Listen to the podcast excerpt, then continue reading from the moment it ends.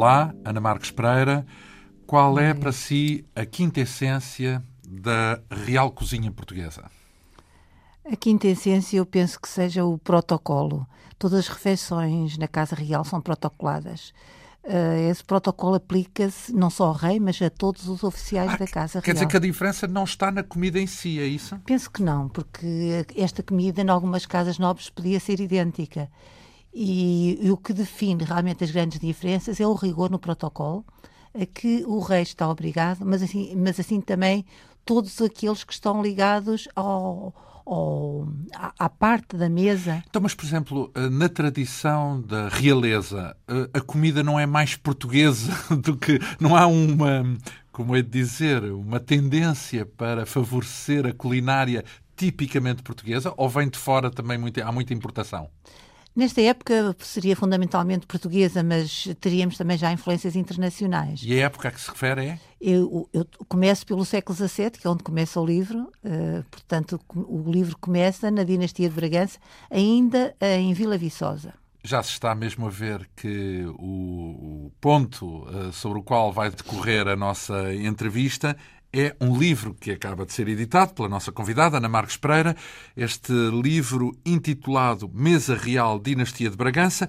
Ana Marques Pereira é médica hematologista, mas desde há muitos anos interessada em culinária, sobretudo a, a que nos revela detalhes da, da, história de Portugal. Daí a, a investigação da nossa convidada focada na história da alimentação em Portugal, os alimentos, as receitas, os utensílios, a etiqueta, como referimos, enfim, foram vários os livros de Ana Marques Pereira dedicados à gastronomia histórica, incluindo este, intitulado, como já disse, Mesa Real Dinastia de Bragança. É uma edição Esfera dos Livros com quase 300 páginas em torno uh, dos hábitos alimentares de reis e rainhas uh, desde que os portugueses reconquistaram a independência face aos espanhóis, ou seja, desde 1640, altura em que hum, Dom João IV inaugurou a dinastia de Bragança. Antes de mais, um, a que é que se deve este seu gosto? É uma médica, o gosto pela culinária antiga? O gosto pela culinária começou pela, pela culinária convencional, pelas receitas só depois é que evoluiu para o estudo da, da gastronomia ou da história da alimentação. Ah, então começou na cozinha, é isso? Exatamente. E, não foi só como objeto de estudo, foi mesmo não, na prática. Não. No início era a prática. Então, e faz culinária antiga lá em casa? Não, não nunca me atrevi. Acho que não ia mas, conseguir. Mas há receituários bastante completos. Dessa... Sim, há receituários, eh, mas a comida era muito diferente da que nós estamos hoje habituados. Era muito pouco saudável havia um predomínio de carnes, sobretudo, um predomínio de gorduras, uma forma de cozimento totalmente diferente da que utilizamos hoje. E mesmo adaptados, as receitas têm que ser adaptadas aos dias de hoje não seriam realmente de grande então, agrado. ser muitas receitas de carne, hoje também se come imensa carne. Mas de uma forma diferente. Uh, a forma de confeccionar, inclusive, passava às vezes por dois métodos de tratamento da carne. A carne era cozida e depois era assada. Portanto, a carne que, e, o, e, os alimentos base que nós agora pretendemos cada vez mais naturais e perto do seu gosto, na altura extraordinariamente uh, alterados. Então, mas podemos entender o seu gosto pela culinária, porque é ir à cozinha e gostar de entreter-se por lá, não é? Mas a culinária antiga, uma vez que não a pratica, o que é que chamou a atenção? Porquê, porquê que ganhou gostos por essa investigação da culinária antiga? Eu comecei por, eh, na, mesmo na cozinha, na cozinha habitual e na cozinha tradicional, comecei por ler os, os, clássicos, e os clássicos nessa altura eram franceses. E, portanto, havia até nessa altura especiarias e ervas condima, eh, para condimentar que nós não usávamos ainda em Portugal. Portanto, eu comecei por fazer até um pequeno livrinho em que eu assentava esses termos técnicos para começar a, a, a executar a cozinha de acordo com as normas, que eu preocupava-me um pouco com isso. Uh, e, e, depois é que passei para o estudo dos alimentos um a um. um, a um. Uh, portanto, tudo isto foi juntando e, inevitavelmente, nos leva à história. Comia-se alimentos que hoje não há disponíveis? Não. Havia alimentos assim excêntricos? Uh, na Idade Média, sim. na Idade Média, por exemplo, um cisnes alimento... e grus e animais. Cisnes? Que nós, que nós hoje não já não comemos, não é? E disse mais o quê? Gurus? Grus. Grus eram também uma... Grous, talvez Sim. seja a forma correta de dizer. Sim, aquelas aves que fazem, têm um cio, um- um- uma dança de acasalamento muito bonita, pelo menos é o que vem nos documentários. Não nos, não nos, não, não- não nos ocorre é que se possam comer. Os Ah, pavões também eram outro alimento de grande luxo na Idade Média, que eram depois montados com penas, com, revestidos com as penas e feitos como se tivesse, estando assados, como se estivessem vivos com as penas à vista. Portanto, isso era um aspecto que fazia parte dos banquetes na, na Idade Média, mas nesta altura já. E politicamente incorreto, digamos Sim, assim. Ah, então, e por onde é que teve que andar? Porque est- falamos de bibliotecas, com certeza, não sei se era isso ou se era cozinha, se andou pelas cozinhas dos palácios ah, para conseguir saber o que é que os reis comiam há 300 anos. Eu fui, fu- fui fundamentalmente às fontes. Não havia, na, na época em que eu fiz o livro, não havia nenhum estudo ainda sobre esta época. Há, há estudos interessantes, mas que se aplicam à, Idade Média. Portanto, já preparou este livro há alguns anos, é isso? Já, já preparei. E Comecei. não havia estudos sobre a Idade Média, é isso? Não, sobre a Idade Média, sim. O Oliveira Marques escreveu um cotidiano na, na Idade Média e é o primeiro que chama a atenção para a alimentação. Uh, normalmente os historiadores interessavam-se mais pela, pela Idade Média. Uh, depois, nos anos 70, com a nova história e o- a, a escola dos anais, uh, Anal, uh, surgem vários historiadores, como Jacques Le Goff e Flandrin, que começam a estudar o cotidiano. Este cotidiano, uh, na Idade Moderna, portanto, ta- ficava um bocadinho fora do interesse dos historiadores. Talvez por isso haja algumas pessoas, não historiadores, como é o meu caso, que resolveram uh, investigar esta parte. Para essa lacuna, no, no- no certo sentido. Então, e encontrou aonde essa, essa informação? Eu fui sobretudo aos arquivos. O arquivo da Torre do Tombo tem eh, os registros da entrada dos alimentos na uxaria, portanto, as dispensas reais, e eu pude saber, eh, portanto, procurar Mas quais aí- os alimentos que entravam. Mas aí sabia a matéria-prima, mas Exatamente. ainda estamos longe do prato acabado, não é? O prato acabado nós nu- nunca temos a certeza, a não ser pelos livros de receitas. Os livros de receitas eh, vão-nos dar aquilo que se comia na época. Onde E é que há livros de receitas? Os livros de receitas já havia internacionais, mas é sobretudo no século XVII que começam a surgir os principais livros de receitas. Então, mas eram livros de receitas eh, que circulavam à escala europeia, é isso? Uh, sim, alguns eram conhecidos a nível europeu e nós podemos ver mesmo em Domingos Rodrigues, que é o nosso primeiro livro de receitas, nós podemos ver, e que surge em 1680, podemos ver que há algumas influências de outros autores. Isso encontra-se em quase todos os livros de receitas. Vamos encontrar receitas repetidas ou alteradas, mas com outro nome, mas que efetivamente são as mesmas receitas. Então há uma genealogia à escala global, é isso? Das, de, de, já esta vem dali, aquela vem da lá. É? Provavelmente isso é possível saber-se, mas esta... Então, e qual é, qual é a fonte primordial que influenciou a cozinha portuguesa? Pelo menos daqui, essa nessa altura. Uh, nessa altura, nós sabemos que havia, e nessa época já havia uma influência francesa. A influência francesa foi sempre marcante na cozinha portuguesa. A este nível, nós Portuguesa estamos a e se falar. calhar global, não? Sim, global. Assim, influenciou toda a Europa.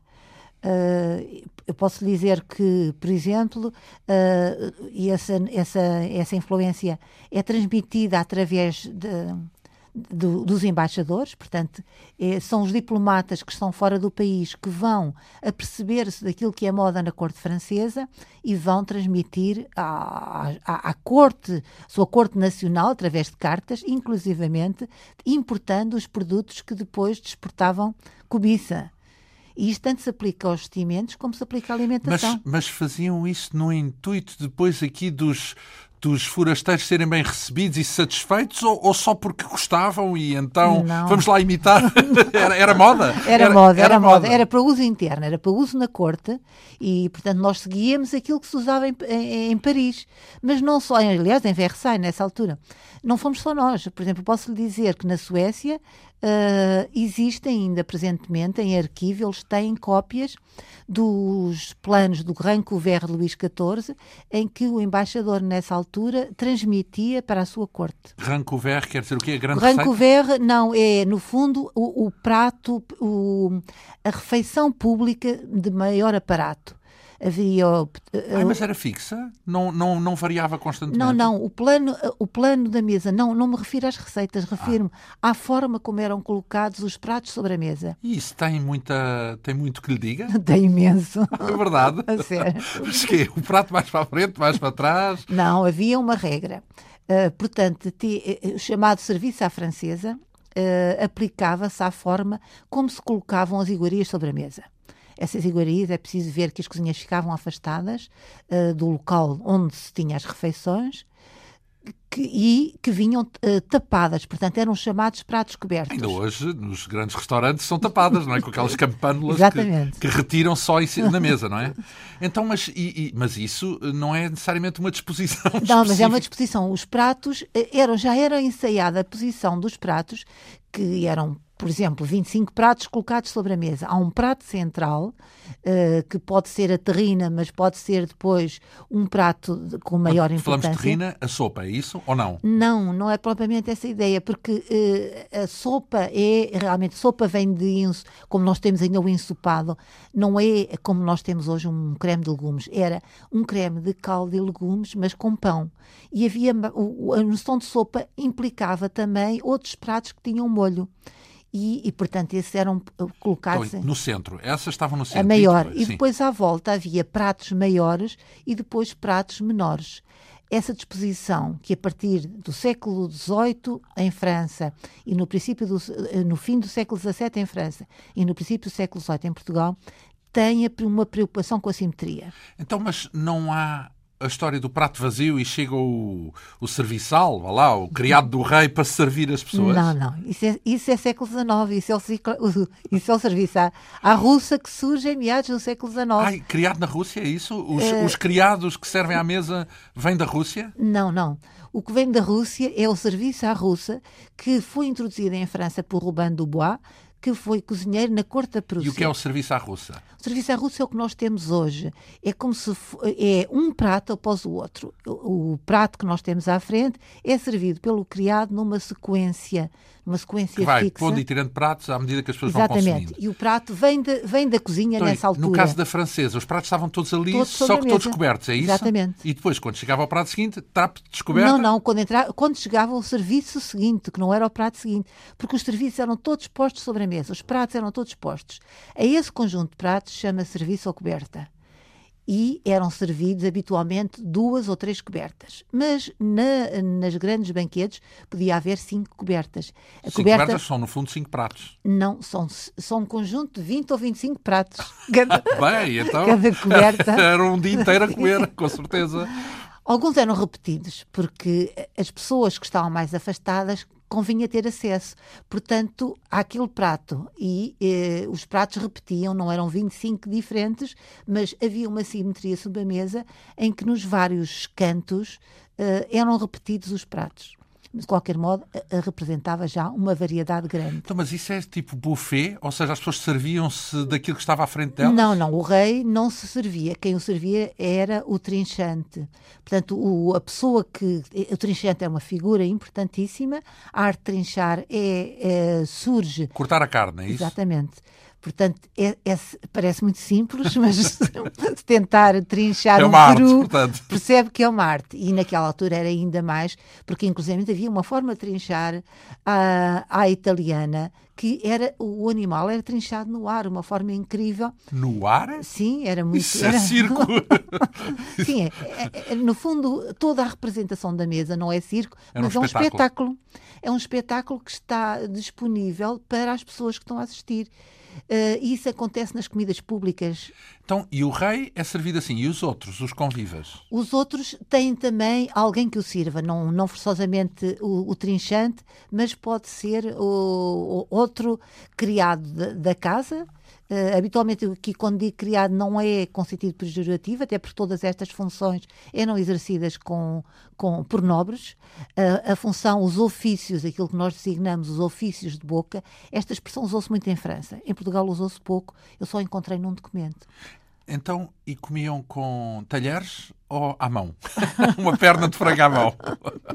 Bem, há descrições do Dom João VI que comia o frango à mão, mas na realidade a introdução do, do. A faca é precoce, não é? Mas a, a, introdução do garfo, e é sempre sobre isso que se fazem as discussões, é bastante precoce na corte portuguesa. Uh, Dom João IV usava garfo e há descrições num, num, documento que é o estilo de corte em que o, o, trincha, o trinchante vai buscar os, pra, os talheres do rei e, portanto, isto no tempo de Dom João IV, enquanto que, por exemplo, sabemos que o Luís XIV não gostava de comer com garfo e comia com a mão. Portanto, não é que não houvesse na corte uh, francesa os garfos, havia. Uh, não havia era tanto Não havia gosto. colher, por exemplo, eu até imagino antes do garfo sim, a colher. Exatamente, a colher existe Porque como é que se comia arroz? Já havia arroz? Não, não o arroz, o arroz é também mais tardio e o arroz aqui é introduzido pelos árabes em Espanha e, portanto, é, é mais China, tardia. imagino eu, de, de uma orienta, do sim, Oriente. do Oriente, sim. sim. E, e, e, o arroz não era bem conceituado. Até ao século XVIII o arroz não era, não era, era um prato. Era só quando eh, levava açúcar, aliás, a adição do açúcar confere sempre uma nobreza a todos os pratos. Arroz doce, é isso? Sim. É uma espécie, de arroz, arroz doce. Uma espécie arroz, arroz adocicado, doce. é melhor dizer assim. Tudo o que é doce é bem aceito. É por isso que o chá, o café e o chocolate são rapidamente aceitos porque se lhes introduz o açúcar que não tinham nas suas culturas primitivas. Tinham a noção de que isso engordava? Já havia essas preocupações da, dos alimentos que. Ele, havia gordos, com certeza. Havia, e haviam de, e haviam de, uh, vá lá, de ter a ilação, pelo menos, de que alguns alimentos engordavam mais do que outros, não? Uh, havia noções, noções muito rígidas sobre aquilo que era adequado comer. Apesar disso, a alimentação era completamente desadequada nos, de acordo com os nossos conceitos. E um dos problemas, por exemplo, dos reis era precisamente a existência de gota, que é um aumento ácido úrico provocado pela grande ingestão de carne e também de animais jovens. Ora bem, uh, uh, vícios da alimentação, mas uh, a nível inconsciente. Pergunto-lhe, no ponto de partida deste livro, que é a Dinastia de Bragança, porque o livro intitula-se Mesa Real Dinastia de Bragança, portanto, digamos, dos últimos quase 400, 300 e muitos anos, mais de 300 anos, porque a monarquia acabou no princípio do século XX, comiam o quê? esses primeiros registros da Dinastia de Bragança? Uh, nós Dom João IV, em suma. Comia, uh, Dom João IV, temos no, noção do que comia de acordo com as descrições dos banquetes, porque no dia a dia não há descrições. E, portanto, nós temos ainda em Vila Viçosa uma descrição muito interessante, uh, Cadornega, que, que nessa altura está até em Angola e, e já passaram uh, o banquete do casamento com Dona Luísa Guzmão em 1633 e ele descreve-o em 1683, mas com uma precisão como se lá tivesse uh, presente tá. ainda. Hum. Ele descreve-nos o banquete e descreve-nos toda a ostentação que foi feita uh, durante esse banquete. E então, por exemplo? Por exemplo, a presença de, de prata e prata dourada, uh, tanto sobre a mesa como sobre. Ah, quando se fala de ostentação, não é tanta comida, mas sim o serviço. Exatamente. Era muito importante. As copas ou copeiras tinham aquilo que era uma baixela que servia apenas para decorar, para mostrar a, a prata da casa, no fundo. Sim. Quer esta fosse em prata mesmo, ou prata dourada, ou vermelho.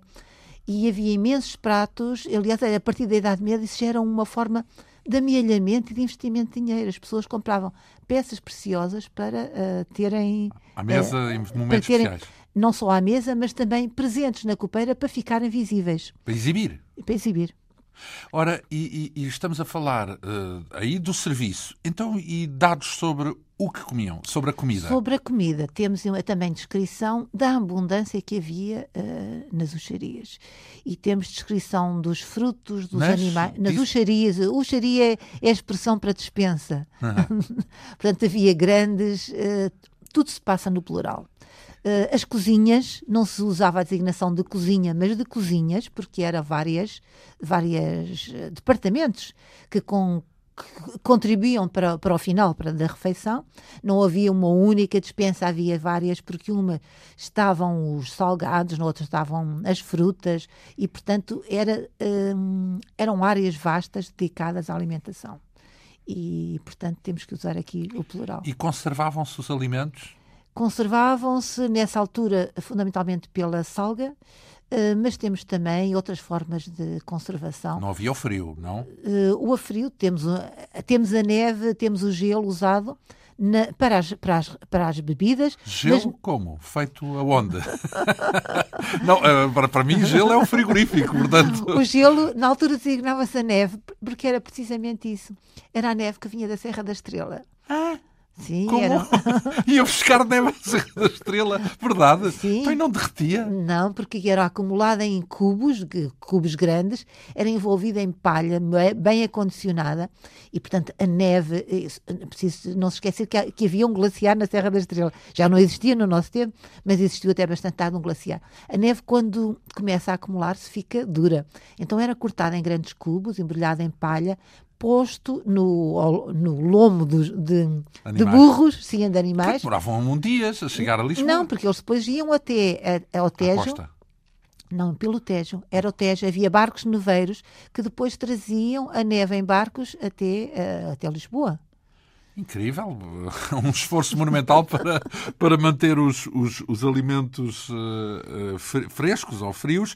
Então, e, e- vamos lá ver, comiam então o quê? Ou melhor, eh, qual é o registro que existe da comida, da confecção eh, do primeiro rei da dinastia de Bragança, Dom João IV? Não existe, não, registro, não temos registro de, de- Não há emendas? Não, não há emendas. Nós só vamos encontrar emendas no século XIX. Ah, eu encontrei um pequeno caderninho que tem eh, um registro, em 1858, um pequeno registro das, da cozinha, das tulherias e da cozinha real inglesa, ah, que foi provavelmente na altura Ah, que mas Dom nem Luís... sequer era português. Não, é não era português. Estava escrito em português, mas provavelmente algum dos cozinheiros que acompanhou eh, Dom Luís na, na sua volta pela Europa terá tomado apontamento. Então, e já eram cozinheiros, como a gente hoje, os, os chefes, Não. com sem o E no fim, já eram estrelas galácticas, na, eram, porque imaginamos que o rei devia ter o melhor dos cozinheiros do reino, ou das cozinheiras, não sei. Era, antes de mais, havia homens ou mulheres? Já Na- essa- o rei tinha apenas cozinheiros. E- não há nenhum registro do nome feminino em relação à, à cozinha do rei. E é preciso notar que há a cozinha do rei e a cozinha da rainha. E na cozinha da rainha, que- sob a qual não incide este, este livro, a não ser esporadicamente, nós temos então nomes femininos. Dona Mariana da Áustria, a mulher de Dom João V, tem um cozinheira, tem uma cozinheira, uma Catarina Schmidin, que ela trouxe e que Austríaca? É isso? E, e supomos que ela e as suas damas ah, que a acompanharam comiam, no, pelo menos inicialmente, não sei se toda a vida se até se adaptarem à comida portuguesa, comiam a cozinha feita por essa cozinheira. Havia de ser a cozinha austríaca, com certeza, a que estavam habituadas. Eh, então, e, e, eh, os cozinheiros eram pessoas eh, importante- daquelas importantes que se quer ter ao seu lado para. Não havia essa fama galáctica, não. Isso é, uma- é completamente novo e é uma coisa mesmo dos nossos tempos. O cozinheiro era uma figura desprezada, apesar de serem bons Um cozinheiros. serviçal, pronto. Era, não havia realmente respeito nenhum. Na Idade Média até eram desprezados, porque como eles eh, contactavam com o sangue e com os animais mortos, isso era eh, realmente colocava-os no fim, no fim da escala. Depois, quando eles começam, a- a, no século XVII, a tornar-se mais importantes e começam já a poder escrever livros, porque até aí não havia realmente, não ser manuscritos. A transmissão do conhecimento era eh, por via oral, era feita nas cozinhas. O cozinheiro ensinava aos seus ajudantes e, portanto, as pessoas iam progredindo na escala hierárquica. Ora, estamos a falar com Ana Marques Pereira, que é autora deste livro Mesa Real, Dinastia de Bragança, os últimos, diria, perto de 300 a 400 anos eh, da história da alimentação em Portugal, dentro da realeza, claro. Eh, Ora, eh, é uma dinastia que começa ali porque eh, alcançámos a independência face aos espanhóis em 1640 e não deixaram nenhum lastro. Os espanhóis não deixaram cá nada em matéria de. E ainda por cima a Espanha, que tem imensa, imenso caráter, vá lá, na sua, na sua comida, pelo menos hoje. Eh, não houve um lastro, não comemos à espanhola, digamos assim. Não, o que eles nos deixaram realmente importante, porque estavam mais avançados nesse aspecto, é precisamente o uso da neve. Mesmo antes do Filipe II de Portugal eh, vir a Portugal, ele ordena eh, que seja eh, realmente, que em todos os sítios onde ele esteja no reino, haja Alimentos frescos.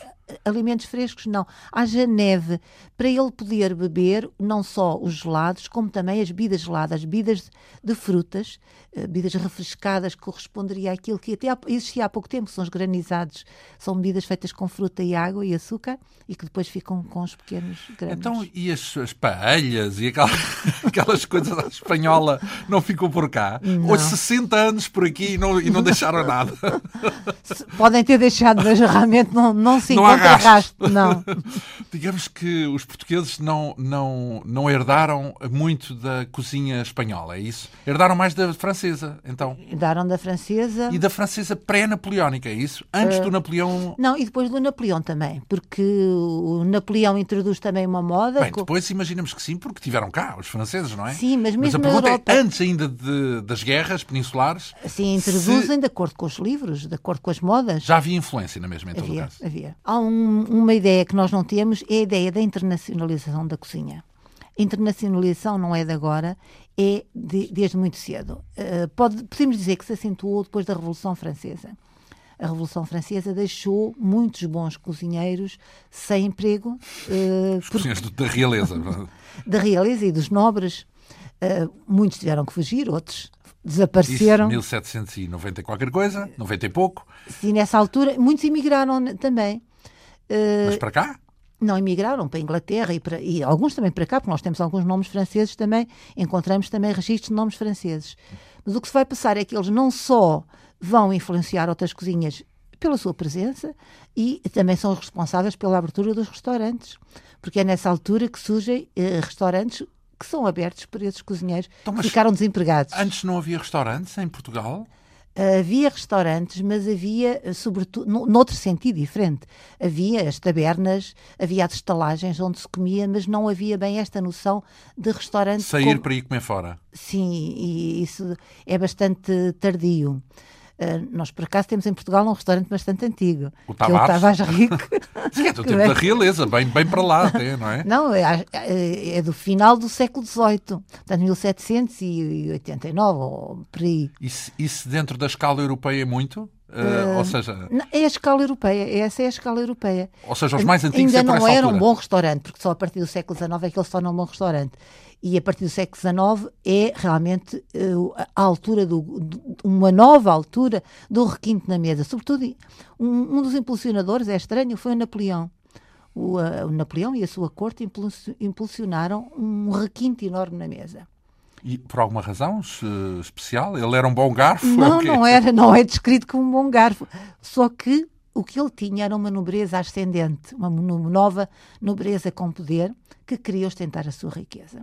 E isso- quando isso acontece, eh, manifestam-se de vários modos.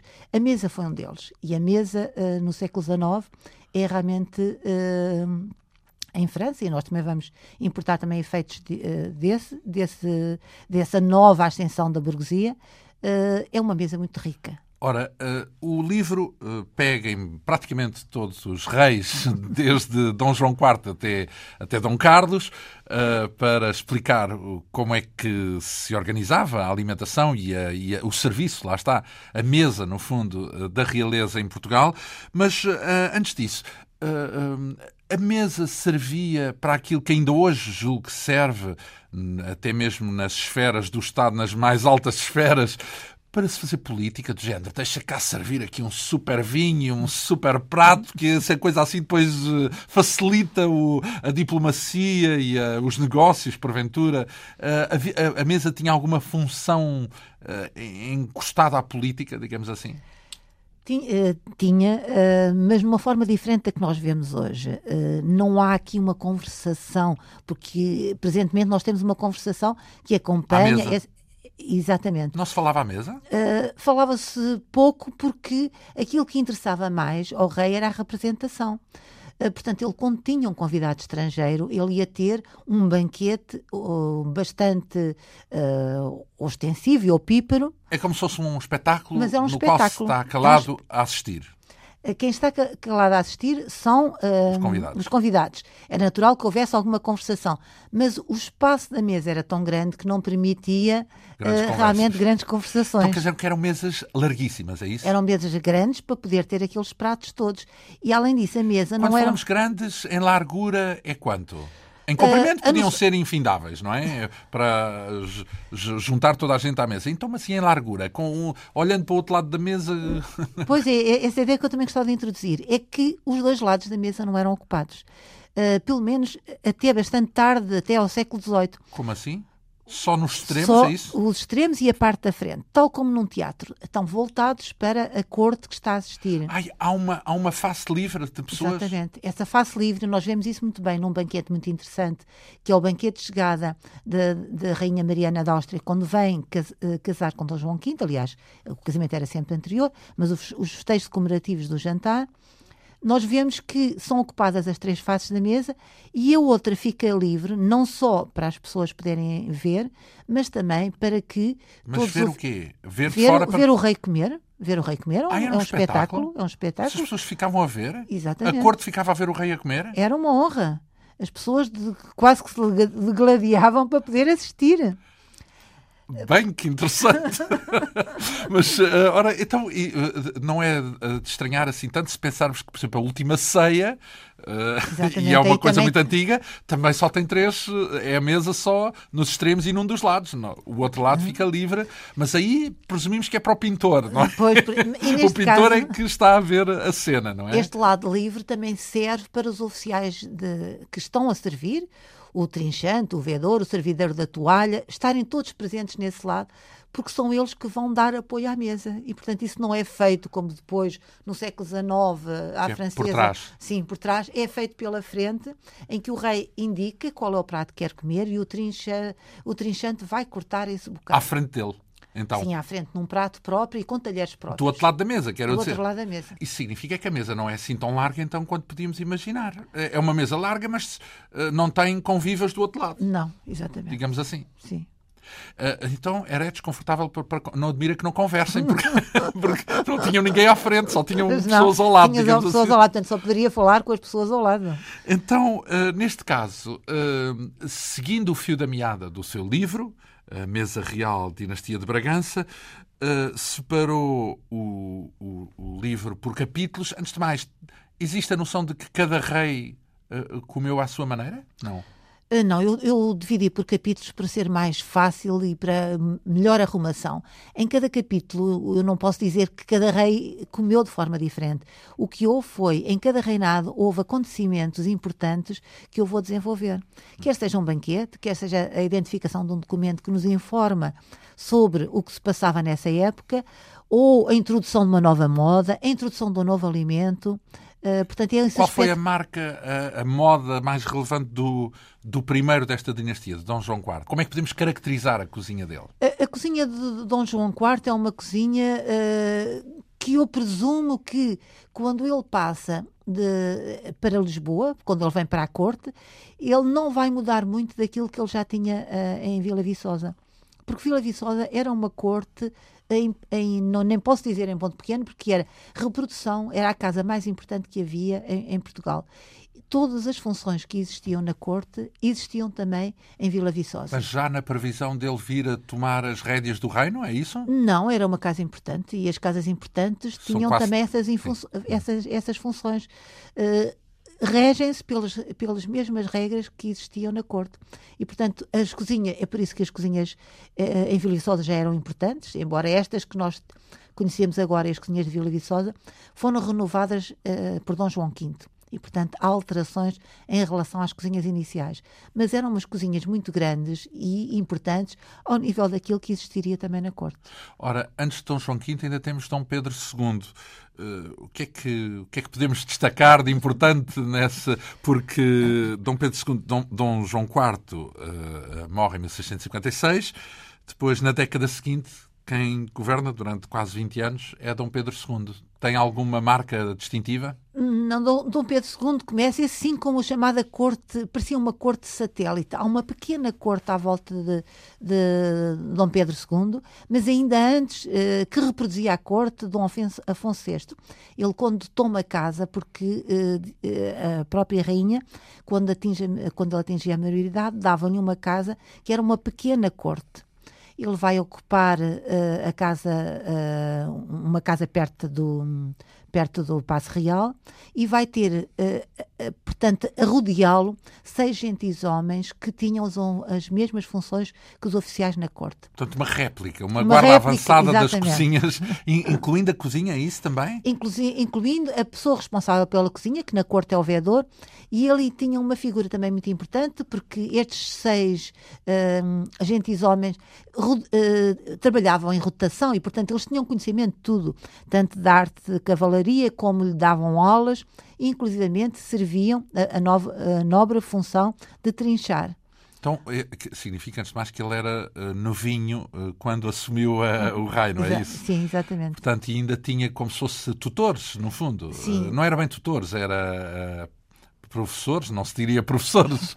Mas, mas transmitiam o ensinamento do, do fundamental Uh, não há, do ponto de vista, há vários, há vários aspectos, mas eu, em relação a este reinado, o mais importante será realmente o aparecimento do primeiro livro de, de cozinha, que eu já falei, em 1680, por Domingos Rodrigues. E que vai. Uh, que era cozinheiro do rei? Domingos Rodrigues era um cozinheiro extraordinário. Quando eu digo extraordinário, quer dizer que era convidado de forma extraordinária para banquetes. Não iam só os cozinheiros habituais, aqueles em que nós encontramos o registro. Eu nunca encontrei registro nenhum de Dom Pedro de Domingos Rodrigues. Portanto, ele trabalhava para o Conde Vimioso e, eh, provavelmente, como acontecia muitas vezes, quando havia grandes banquetes, eram emprestados. Como a Baixela era emprestada, havia alturas em que havia, por exemplo, um embaixador estrangeiro que vinha a Portugal. Mas isso é revelador da qualidade dele, em princípio, não é? Uh, não há aquela hum, descrição uh, faraónica do gosto pela comida. Lembro, não sei se viu um filme muito interessante, maravilhoso, intitulado A Festa de Babette. Sim, viu sim, aqui sim, há uns anos, sim, uns anos valentes, há uns 20 anos. Uh, esse tipo de fruição de uma coisa divinal, uma comida que nos põe a, a levitar e mais próximo de, do céu, uh, não há registros sobre a qualidade da comida real? Uh, não, nós, aliás, essa noção é uma noção que surge, é a noção do gourmet que surge no século XIX, com Briat de Savarin. Não havia essa noção do gourmet. Com quem? O, com Savarin? Briat de Savarin, sim. Uh, que era? Quem era? Ele era um gastrónomo, é o, a pessoa que cria a palavra de gastrónomo e que faz uh, o, depois uh, os chamados jury de gustata. Portanto, a apologia do gosto. Sim, exatamente. Então, até aí era só alimentar, é isso? É matar a fome? Não, não, não seria, aquele... não seria propriamente assim, mas não, não temos provas de que fosse de outra forma antes poderia realmente haver algum gosto, mas não era interpretado com, como este requinto uh, do, do gourmet. É, portanto, uma coisa do século XIX. Até lá, as pessoas comiam talvez mais em quantidade. Quando gostavam de um determinado prato, comiam em maior quantidade. Depois há um rei, eh, Dom João V, já falámos aqui dele, fica quase meio século uh, no trono, é um dos reinados maiores da, história de Portugal. Dom João V, até quase ao Marquês de Pombal, não é? Portanto, até 1750. Uh, como é que podemos uh, descrever o legado gastronómico deste reinado? O que é que se sabe desta altura? Dom João V dá-nos um, uma imagem bastante importante dos banquetes numa fase inicial. Uh, eu, eu, tive a sorte de descobrir um documento inédito que já referi, que é essa descrição do banquete do casamento. Esse banquete uh, mostra e é a única representação da mesa. Nós só temos representações da mesa dadas por Domingos Rodrigues, que mostra-nos as cobertas, que são umas cobertas circulares. E Quando depois, se diz mostra, é o quê? É uma pintura? Mostra, é uma... É uma... são gravuras, não, é gravura. Uhum.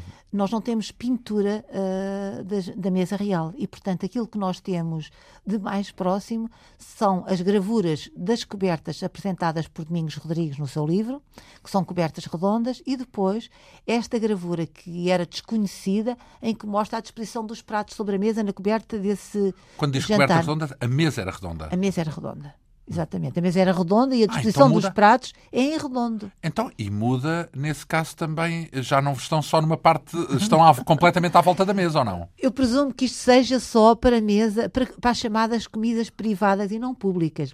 As comidas privadas distinguiam das públicas porque eram comidas na Câmara ou na antecâmara. Eram e, poucos, é isso? Era o rei e eh, as, as, pessoas mais próximas. Muitas vezes só o rei. Quem estava presente eram os camaristas e as pessoas que lhe davam apoio na Câmara.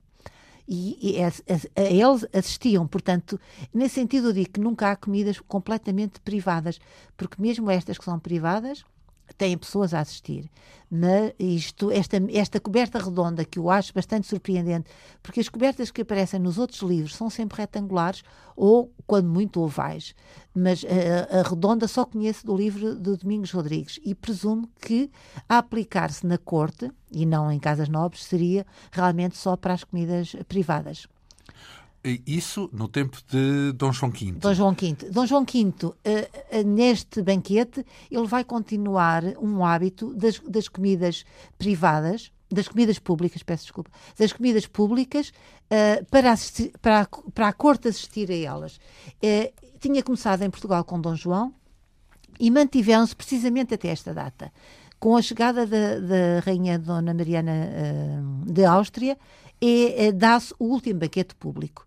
É, isto é muito interessante porque... O que é um banquete público? É, é aberto este banquete que é... Não, em não geral? É, não, é as pessoas que tinham a honra de, para eles serem convidados ou assistirem. Então e depois disso já não há é essa, esse...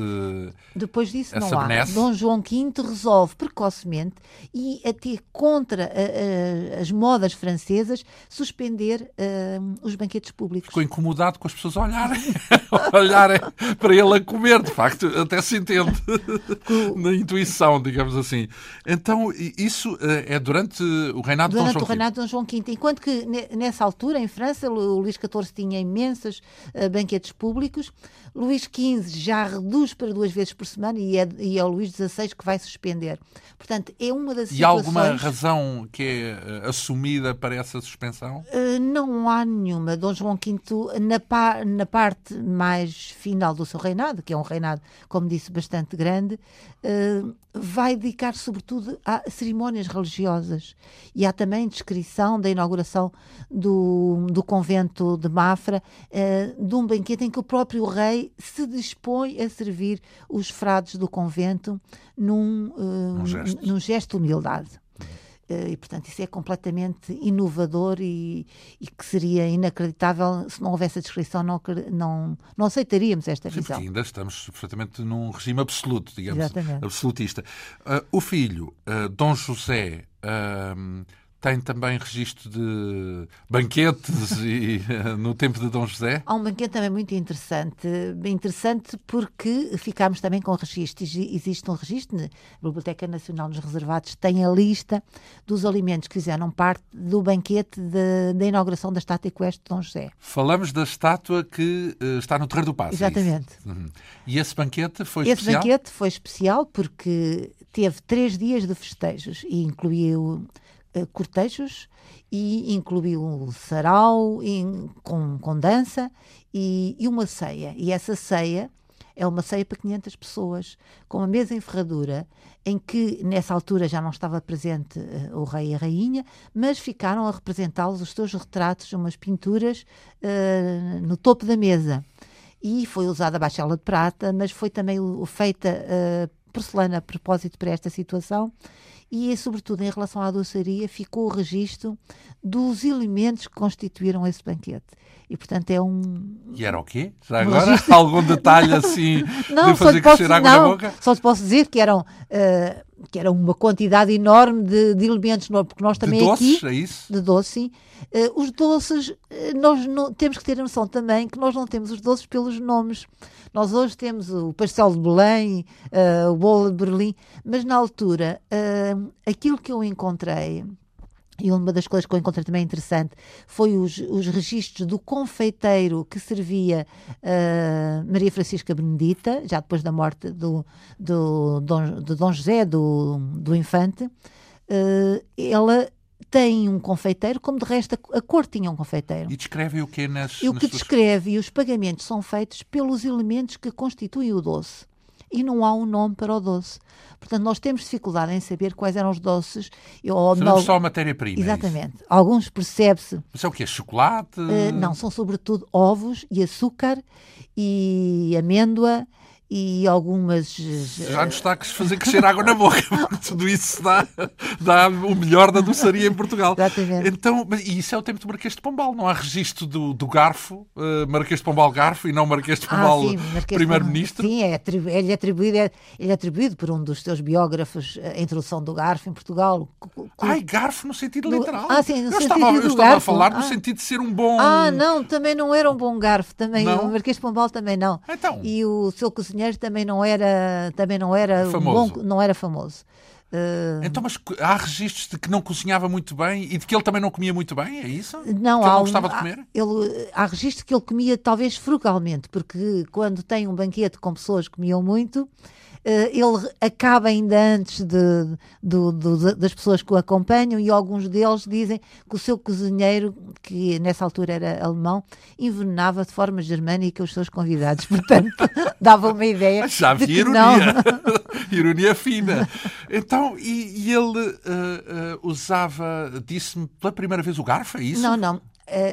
um dos seus biógrafos, Uh, que foi secretário dele, uh, disse que ele teria usado o, o, garfo e que teria introduzido essa moda em Portugal que tinha trazido de Inglaterra. Isso causou imensa celema, inclusivamente uh, Júlio Dantes depois discute isso e mostra que não é possível. Aliás, nós temos painéis de azulejo do século XVIII em que uh, temos nobres a comerem Lá com está, garfo. o Dom João IV também já, já tinha o garfo, não era? Sim, já, já temos, mas isso temos por documentos, não temos por representação. Uhum. Aqui há representação. Então, e uh, a rainha que se segue, Dona Maria, primeira, a seguir a Dom José, portanto, depois da era pombalina, digamos assim, uh, o que é que temos de marcante nesse período? Não são muitos anos, são 15 anos, bem, ainda, ainda é algum tempo. Uh, o que é que temos durante o reinado de Dona Maria I? Uh, o reinado de Dona Maria I uh, tem também várias. também vários banquetes. É um, uma altura em que há realmente muito. Em que, em que, a corte é muito itinerante. Também isto da itinerância Itinerante da corte. Do país? Exatamente. Salvaterra de Magos era um dos sítios onde muitas vezes iam também. Havia umas grandes cozinhas de Salvaterra de Magos que, de resto, ainda existe, infelizmente em muito mau estado. As cozinhas de Salvaterra de Magos foi das poucas coisas que ficaram, isso e a falcoaria uh, do Palácio de Salvaterra de Magos, que era realmente de umas dimensões enormes e onde chegou, chegou a haver um teatro de ópera. E é também em Salvaterra de Magos que uh, Dona Maria dá os primeiros sinais da sua, da sua doença mental que vai afastá-la do poder. Da loucura. Exatamente. Uh, Dom João VI, uh, o que é que temos filho, portanto, de Dona Maria? Uh, sabemos, ouvimos imenso falar dele nos últimos tempos por causa da, da fuga para o Brasil durante as invasões napoleónicas. o que é que sabemos dele enquanto. falámos aqui que era, há registros dele a comer à mão o, o frango. Era mais má fama, era mais má língua, não? Uh, Essa história dele comer assim. Provavelmente não seria. Ele, ele, realmente, ele próprio afirma que, uh, que apreciava muito os frangos e, e nas, nas, listas que, que, havia sempre frangos. Havia sempre frangos. Aliás, o, o, frango, e eu agora também aproveito para dizer isto, é a, a, Casa de Bragança teve sempre um gosto enorme pela canja de galinha. A canja de galinha acompanha muito a Casa de Bragança. E é uma particularidade? Não, não existe isso noutros. É peculiar, é isso? É único? Não, a canja, eh, aparentemente nós trouxemos a canja da Índia e teria sido, portanto, um ascendente, talvez Dom Constantino, uh, que foi que esteve como governador na, na Índia, que terá trazido a, a canja de galinha. Nós introduzimos-lhe alterações, mas a canja está sempre presente na mesa, inclusive mais tarde, Dom Luís, já estou a avançar um bocadinho, mas Dom Luís também tinha sempre canja à mesa, e uh, é uma a, a, canja, a galinha cozida e o arroz que acompanhava a galinha, depois já, isto já estamos já no século XIX e o arroz já, já foi recuperado, Adquirido. já foi recuperado da sua, do seu desprestígio. Uh, e, portanto, passa também a ir para a mesa a acompanhar a galinha, numa espécie de arroz de galinha. Ora, e uh, estamos a falar de Dom João VI, ele passou uma boa parte da sua vida no, no Brasil. O que é que podemos dizer do, dessa estadia no Brasil. Não houve, por exemplo, algumas sementes brasileiras deixadas na gastronomia portuguesa? Não? Houve algumas sementes. Eu penso que a existência do, do sagu e da tapioca, nem todas as pessoas conhecem tapioca em Portugal, mas eu cresci também a comer tapioca e há várias pessoas que conhecem a tapioca. Que é a tapioca já agora? A tapioca é uma farinha granulada de mandioca muito pequenina e que, que se põe, é gelatinosa, põe-se de molho e depois faz, cozinha-se como o arroz doce. Mas pode ser usada salgada e vai saber muito rapidamente porque está a entrar na moda e, já, e inclusive eu já comprei um livro sobre tapioca com imensas receitas e aqui há dias comi um prato também de tapioca com vinho do Porto, portanto num dia destes, Ela anda por aí. no restaurante vai encontrá-la. Mas eh, nós uh, usamos, portanto, a influência foi sobretudo essa. Sabemos que Uh, Dom João VI gostava muito das frutas tropicais e era um apreciador de mangas e de goiabas. O que nós fizemos quando lá chegámos foi adaptar algumas das nossas receitas, sobretudo a dos doces, àquilo que existia. E, e inclusive a farinha de trigo substituí-la por farinha de tapioca, de mandioca e eh, introduzirmos também o coco nessas receitas. Portanto, o que nós deixámos foi uma doçaria fantástica aos brasileiros, que tem eh, a sua melhor doçaria tem origem em Portugal e nas receitas portuguesas Trouxemos também algumas receitas, mas uh, não foi uma influência Isso quer dizer que os portugueses uh, são bons em doçaria, é isso? São quer muito... dizer, nós podemos admitir isso, mas não é só conversa nossa uh, entre nós, é mesmo, é mesmo um legado importante à escala global? Eu acho que sim, acho que talvez ainda não tenham descoberto, porque os nossos doces são realmente totalmente diferentes, são doces, sobretudo os doces de origem conventual. Uh, as freiras uh, criaram realmente uma variedade grande de doces e cada um dos conventos caracterizava-se por ter um doce especial que era usada no próprio convento, era oferecido também aos seus benfeitores e, portanto, divulgaram-se por, por todo o país. Ora bem, há aqui no seu livro ainda uma referência ao, ao espólio de Dom Fernando, porque ele foi o regente de, no tempo de Dona Maria, não é?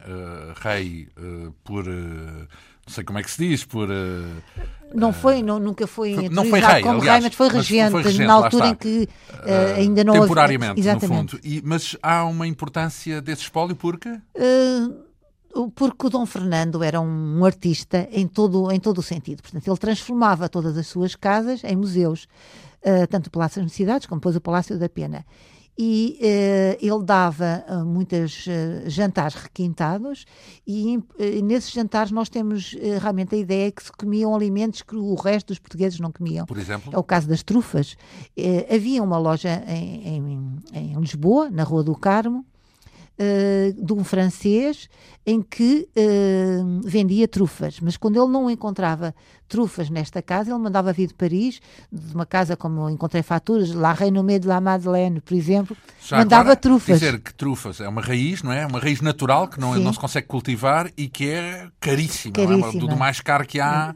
Uh, não sei, não conheço outro alimento mais caro, de modo que é uma coisa não, muito cara. De, realmente, nós temos, nós em Portugal temos também trufas, as trufas brancas, porque as trufas uh, que nós vemos são as negras e que Sim. são muito caras. A trufa branca do Alentejo, que também está a desaparecer, também é uma trufa muito mais barata, mas que também, que também devia assim ser é valorizada. Também Já é agora, aqui para nós, uma trufa, eu não sei se mede ao quilo ou mede a grama. É o peso, mas aquilo realmente é, um, não sei, mas é. É muito mesmo. É, que uma trufa pode custar centenas de, de, de, de euros. Não, sim. O equivalente a centenas de euros. Depois já falámos aqui de Dom Luís e uh, Dom Carlos, digamos o último grande monarca, não, não foi o último, mas foi quase o último, uh, pelo menos o grande com um reinado de praticamente 20 anos, o que é que aconteceu durante esse período? Já Bom, deve haver muitos registros, não é? Sim, é, é, nessa altura nós temos já acesso aos registros, às emendas. Uh, a partir de 1880, na corte começa a haver emendas. E essas emendas, portanto, informam-nos da sequência dos alimentos e, e, um aspecto também importante, porque essas emendas inicialmente uh, tinham um papel timbrado que era importado de Paris, mas depois começam a ser aqui também feitas em Portugal.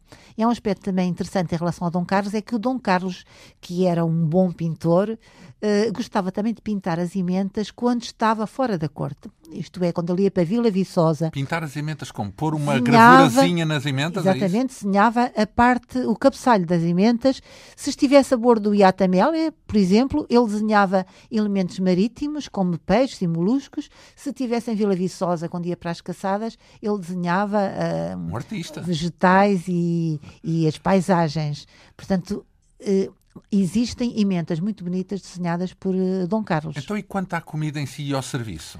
O serviço era uh, um serviço e novamente um serviço de influência francesa quando estavam em, na corte, em Lisboa, mas de uma forma muito interessante. Dom Carlos comia a portuguesa quando estava, por exemplo, na Vila Viçosa. E as emendas deixavam de ser escritas em francês, como era moda, eram escritas em português e entravam alimentos portugueses, inclusive elementos locais.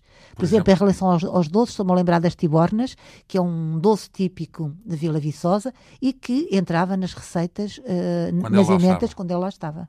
Quer dizer que se calhar os cozinheiros também eram de lá, uh, ou pelo menos Não, não, sabiam. os, os cozinheiros acompanhavam sempre o rei. Uhum. Não, uh, poderia haver alguns ajudantes, mas os cozinheiros importantes não estavam lá. Mas digamos que tinham então uma boa cultura, uma boa cultura gastronómica para ir fazendo pratos regionais por onde ele passava à medida. Uh, o filho é o último rei, Dom Manuel II. Uh, aliás, consta que uh, é, pertence-lhe a ele o, último banquete público da realeza, não é? Exatamente. Uh, o último banquete público é no dia 3 de outubro de 1910.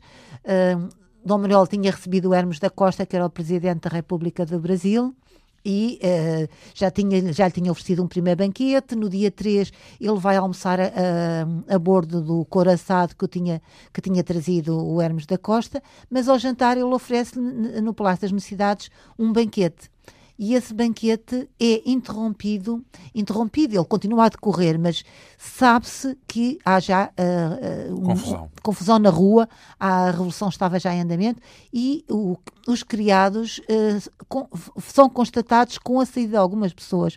Portanto, eles a pouco e pouco vão modificando a posição dos pratos para dar a impressão que a mesa ainda estava composta mas o jantar. Mas que vão fugindo, é isso? As Nobres pessoas... que, epá, é melhor ir embora. abandonam, abandonam a mesa. mesa.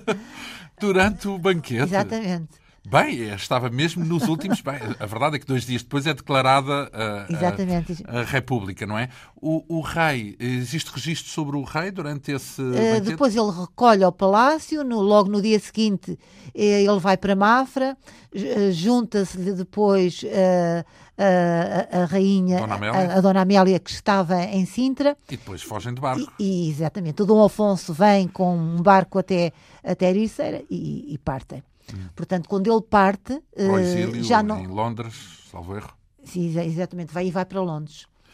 E já ia dizer nessa altura. Eu ia já... dizer que estava programado um banquete no dia 6 de outubro, que se ia dar no Vidago Palace uh, e que ainda foi impresso o, o, a emenda. Ai, Essa emenda? emenda existe mas já não se realizou. E, seria interessante retomar, digo eu, até depois. Foi retomada, lá, os, foi, ai, retomada. Já, já, se, já se jantou sim, essa emenda? Sim, foi retomada sob a dias. Sobretudo os monárquicos. Sim, sim, os monárquicos. Onde, ter interesse em continuar o projeto de, desse banquete real. Ora, o Hélio e... Loureiro fez há poucos dias um jantar desse tipo. Uh, tudo isto está, comparece, digamos assim, neste livro Mesa Real Dinastia de Bragança, uh, autoria da nossa convidada, Ana Marcos Pereira, a quem muito agradeço esta vinda aqui à Antena 2. Uh, eh, temos muitas pontas soltas, porque tínhamos vontade de saber como é que era com vinhos? Deixámos os vinhos de fora. Os vinhos, eh, enfim, os refogados, essas coisas que nós agora conhecemos, digamos assim. Uh, mas, uh, seja como for, tudo isso uh, está aqui neste belíssimo livro. Tem uma gravura muito bonita. Consegue identificar a origem? Que gravura é esta? É pintura, melhor dizendo. Este é um esmalte que está no Museu da Arte Antiga. É o Dom João V a beber chocolate num intervalo de uma sessão de pintura em casa do Duque de Lafões. Uma bela imagem na capa deste livro de Ana Marques Pereira, intitulado Mesa Real Dinastia de Bragança, praticamente 300 páginas em torno dos hábitos alimentares de reis e rainhas eh, desde 1640, desde a reconquista da independência. Eh, agradeço então esta sua vinda aqui a esta Quinta Essência, que hoje teve o apoio técnico de Ana Almeida, produção, realização e apresentação de João Almeida. Nós regressamos dois a oito dias. Bom fim de semana.